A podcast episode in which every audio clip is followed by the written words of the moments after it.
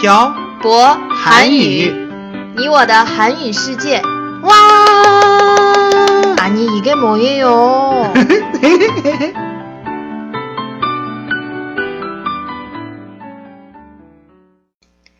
안녕하세요. 빡빡 한국어의 샤보 쌤입니다. 안녕하세요, 여러분. 빡빡 한국어의 연동 쌤입니다. 연돈 쌤, 네, 저희 대화 업로드한 지 꽤 오래된 것 같아요. 네. 요 몇 주 너무 바빴어요. 북경에서 대련으로 이사도 하고 일이 너무 많았어요. 음, 생각해 보니 그렇네요. 음, 그리고 우리 지금 한국이잖아요.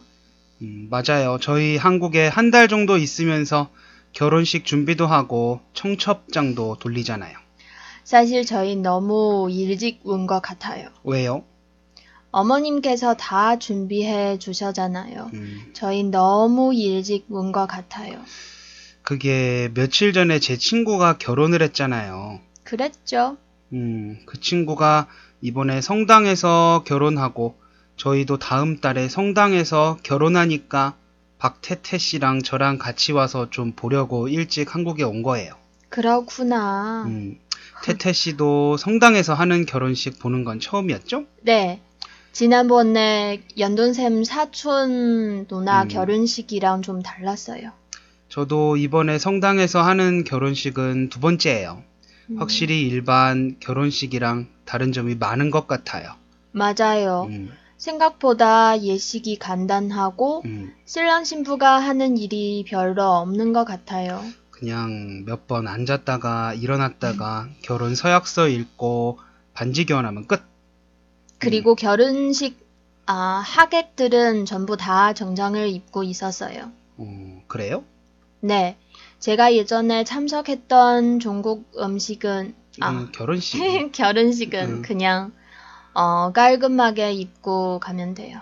음, 어떻게 깔끔하게 입고 가요?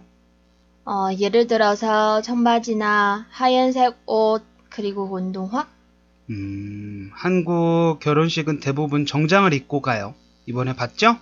네, 음, 연돈샘이 저한테 자꾸 정장 사라고 하는 이유를 이번에 이번에 알았어요.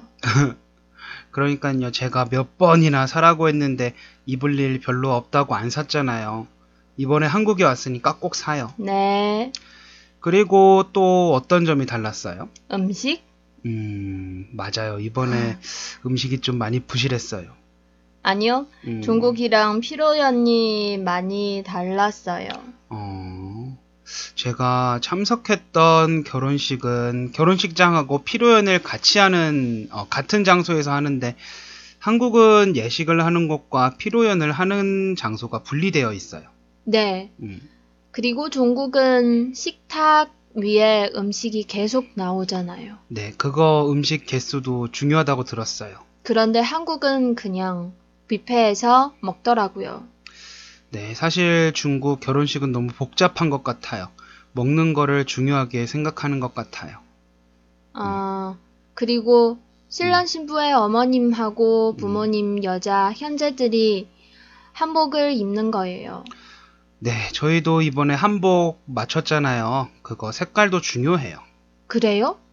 신랑의 어머니가 파란색이었나, 신부의 어머니가 파란색이었나, 갑자기 기억이 안 나네요. 음. 하여튼, 어머니들은 파란색 아니면 빨간색을 입어야 해요. 어머니가 한복 입으신 거 음. 정말 예뻤던 것 같아요. 아마 장모님도 한복 입으시면 진짜 예쁘실 거예요. 저는 안, 안 예뻤어요. 태태 씨는 그냥 그랬어요. 어머니 두 분이 예, 예쁘셔야죠. 연돈샘도 하나도 안 멋지거든요. 음, 저는 상관없어요. 음, 결혼식 당일은 신부를 위한 날이에요. 신랑은 그냥 신부 옆에 서서 신부를 돋보이게 해줘야 돼요. 그러니까 우리 결혼식 날 저한테 잘해주세요. 아이고, 알겠어요. 음, 오늘은 한국 결혼식에 참석한 태태 씨의 소감을 들어봤습니다.